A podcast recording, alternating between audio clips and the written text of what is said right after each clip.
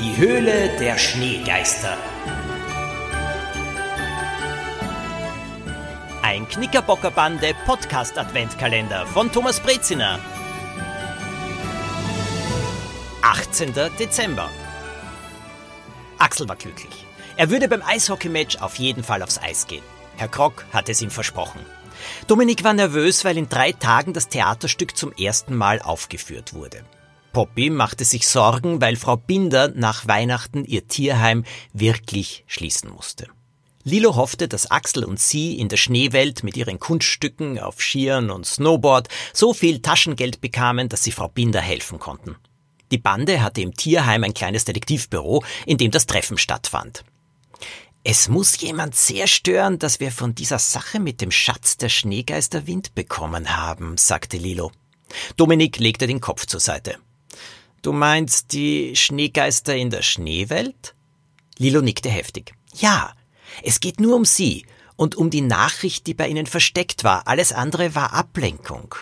Sie betrachtete den Zettel, auf den Dominik alles notiert hatte, was er sich von der Nachricht gemerkt hatte. Neun, drei, vier und noch ein paar Zahlen. Dritter ST, vier, Fo, Li, So, 23.45 bis 23.58. Mit so 23.45 könnte Sonntag 23.45 Uhr gemeint sein, erinnerte Dominik die anderen. Aber was bedeutet 3.st und 4 Folie? Lilo massierte ihre Nasenspitze. Diesmal aber schien es nichts zu nützen. Drei Stück könnte es bedeuten, fiel Poppy ein. Drei Stück Folie? Axel verzog ratlos das Gesicht. Sie konnten nicht länger beratschlagen, es war Zeit für ihren Auftritt in der Schneewelt. Frau Eisenstein begrüßte die Bande am Eingang. Ha, ihr seid nicht die einzigen, die auftreten, erklärte sie. Aber die besten, verkündete Axel. Bei der künstlichen Skipiste warteten noch andere Snowboarder und Skifahrer. Sie fuhren nacheinander mit dem kleinen Lift hoch und zeigten dann ihr Können. Bitte macht Fotos von uns, sagte Axel zu Poppy und gab ihr sein Handy. Die Jury wird beratschlagen, wer die ersten drei Preise bekommt, verkündete Frau Eisenstein über Lautsprecher.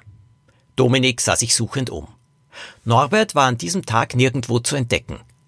Arbeitete er nicht mehr hier? Zeig die Fotos, sagte Axel. Etwas außer Atem war er zu Poppy zurückgekehrt. Sie reichte ihm das Handy und Axel öffnete das Album. Hey, Poppy, du solltest Fotografin werden, lobte er. Lilo war zu ihm getreten und band ihre Ski zusammen. In der Übersicht der Fotos auf Axels Handy deutete sie nach oben. Mit diesem Bild hat alles begonnen. Sie zeigte auf die Aufnahme im Bus, die Axel gemacht hatte. Er tippte sie an und das Foto wurde groß.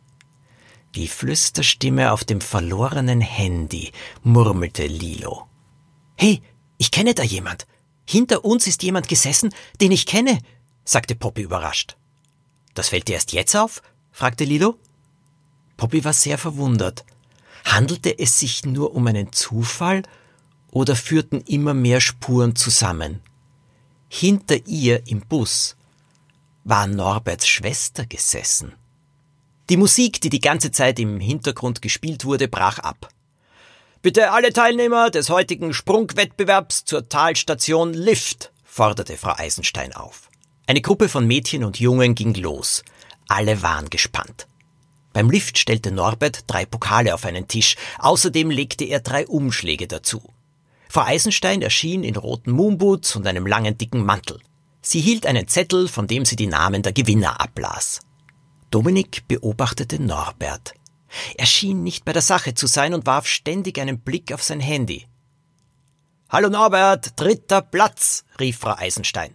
Sie hatte den Namen der Gewinnerin schon verkündet und Norbert sollte ihr Pokal und Umschlag reichen. Zerstreut hielt er Frau Eisenstein den ersten Preis hin.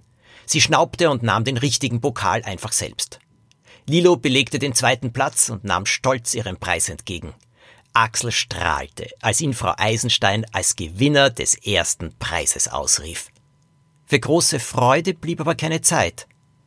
Wir sollten uns Norbert vornehmen, schlug Dominik vor. Mit ihm stimmt etwas nicht. Hallo Norbert, sagte Lilo. Norbert fuhr erschrocken herum. Wieder hatte er das Handy in der Hand. Poppy erkannte, wie blass er aussah. Alles in Ordnung? erkundigte sie sich. Ich muss mit euch sprechen, flüsterte Norbert. Aber nicht hier. Was Norbert der Knickerbocker Bande zu sagen hat, das erfahrt ihr am 19. Dezember. Bleibt auf der Spur.